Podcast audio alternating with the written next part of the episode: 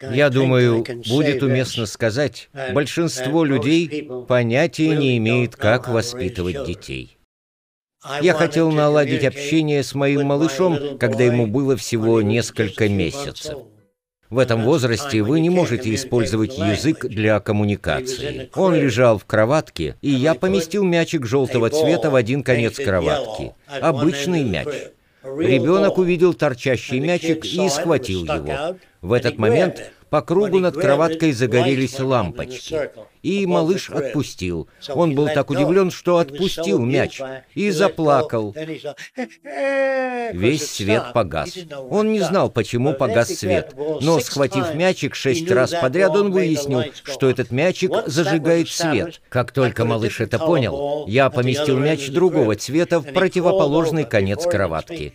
Тогда он подполз и, еще не умея говорить, схватил мячик в ту же секунду. Однако лампы на потолке не загорелись. Он поднял глаза, на стене забегали огоньки вверх-вниз, вот так, видите? Ребенок знал, что этот мяч включает верхний свет, другой включает свет на стене. В возрасте трех или четырех месяцев у него было шесть световых панелей. Если он обмочился, то сжимал один мяч. Приходила мама и меняла пеленки. Другими словами, детям действительно интересно знать, как устроен мир. Дети хотят знать все на свете, а мы им даем нелепые сказки и клуб Микки Мауса.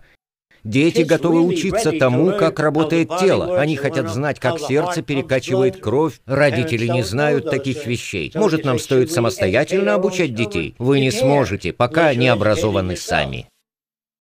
Тот, кто открывает школьную дверь, закрывает тюремную. Виктор Гюго знаете, священник сказал мне, я вам не верю. Я знаю братьев, выросших в одном доме. Один стал священником, другой бандитом. Если среда формирует поведение, откуда такие различия? Я ответил, в ту минуту, когда вы уделяете одному ребенку больше внимания, рождаются различия. Я плачу учителю, но учат моего сына его соученики. Ральф Эмерсон вы даете детям золушку, притворство, и вы учите их быть честными. Вы всегда говорите «будь честным». Когда они спрашивают, а откуда берутся дети, детей приносит Аис. Это ложь. Потом ребенок спрашивает «папа, а Санта-Клаус спускается в каждую трубу?» Вы говорите «да». Это ложь. То есть мы лжем детям, а затем просим их быть честными. Знаете, мы лжем обо всем на свете, почти обо всем. Таков мир, в котором мы живем. В нем полно дерьма. Я не сквернословлю, все так и есть. Если вы и правда хотите лучшего мира, то должны понимать, откуда берутся преступники, откуда творцы и великие художники. Среда порождает священников или бандитов. Ум, однажды проникнутый новой идеей, уже никогда не возвращается в свое исходное состояние.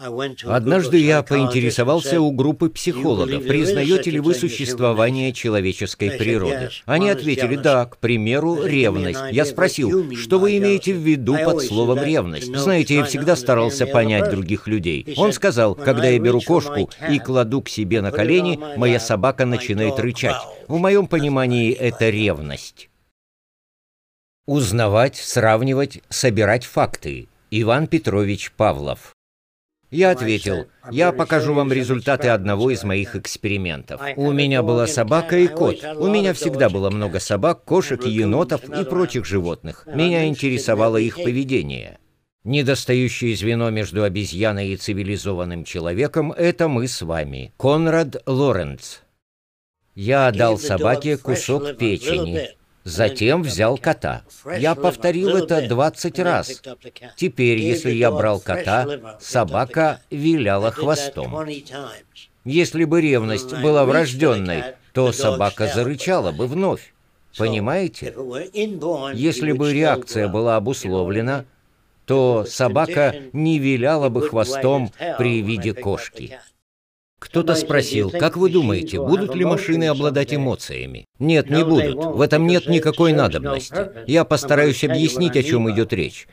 Если женщина попадает в автомобильную аварию, на задних местах сидят ее дети, и машина переворачивается, так что бензин начинает стекать на раскаленный двигатель, то очень скоро машина взорвется. Она вопит, «О, Господи, мои дети заперты внутри, в горящей машине, она взорвется. Надеюсь, кто-нибудь спасет нас». Но если она берет палку, разбивает стекло и вызволяет детей, это эмоции, преобразованные в действие.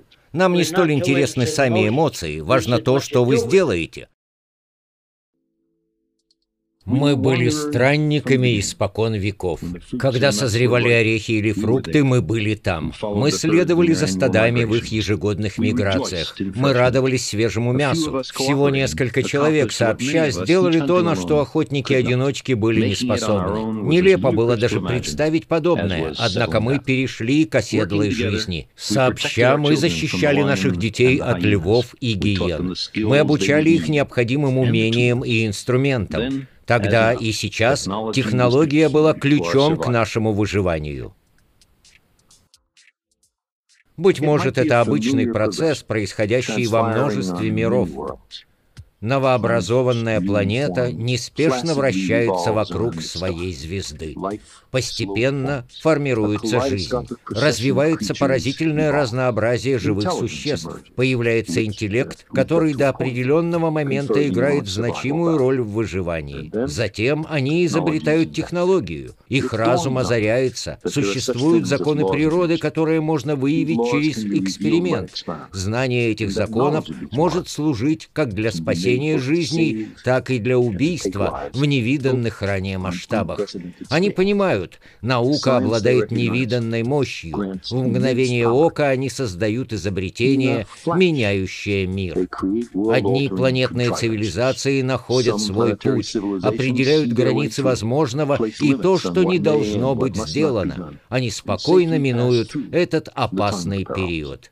Другие, не столь удачливые или разумные, гибнут.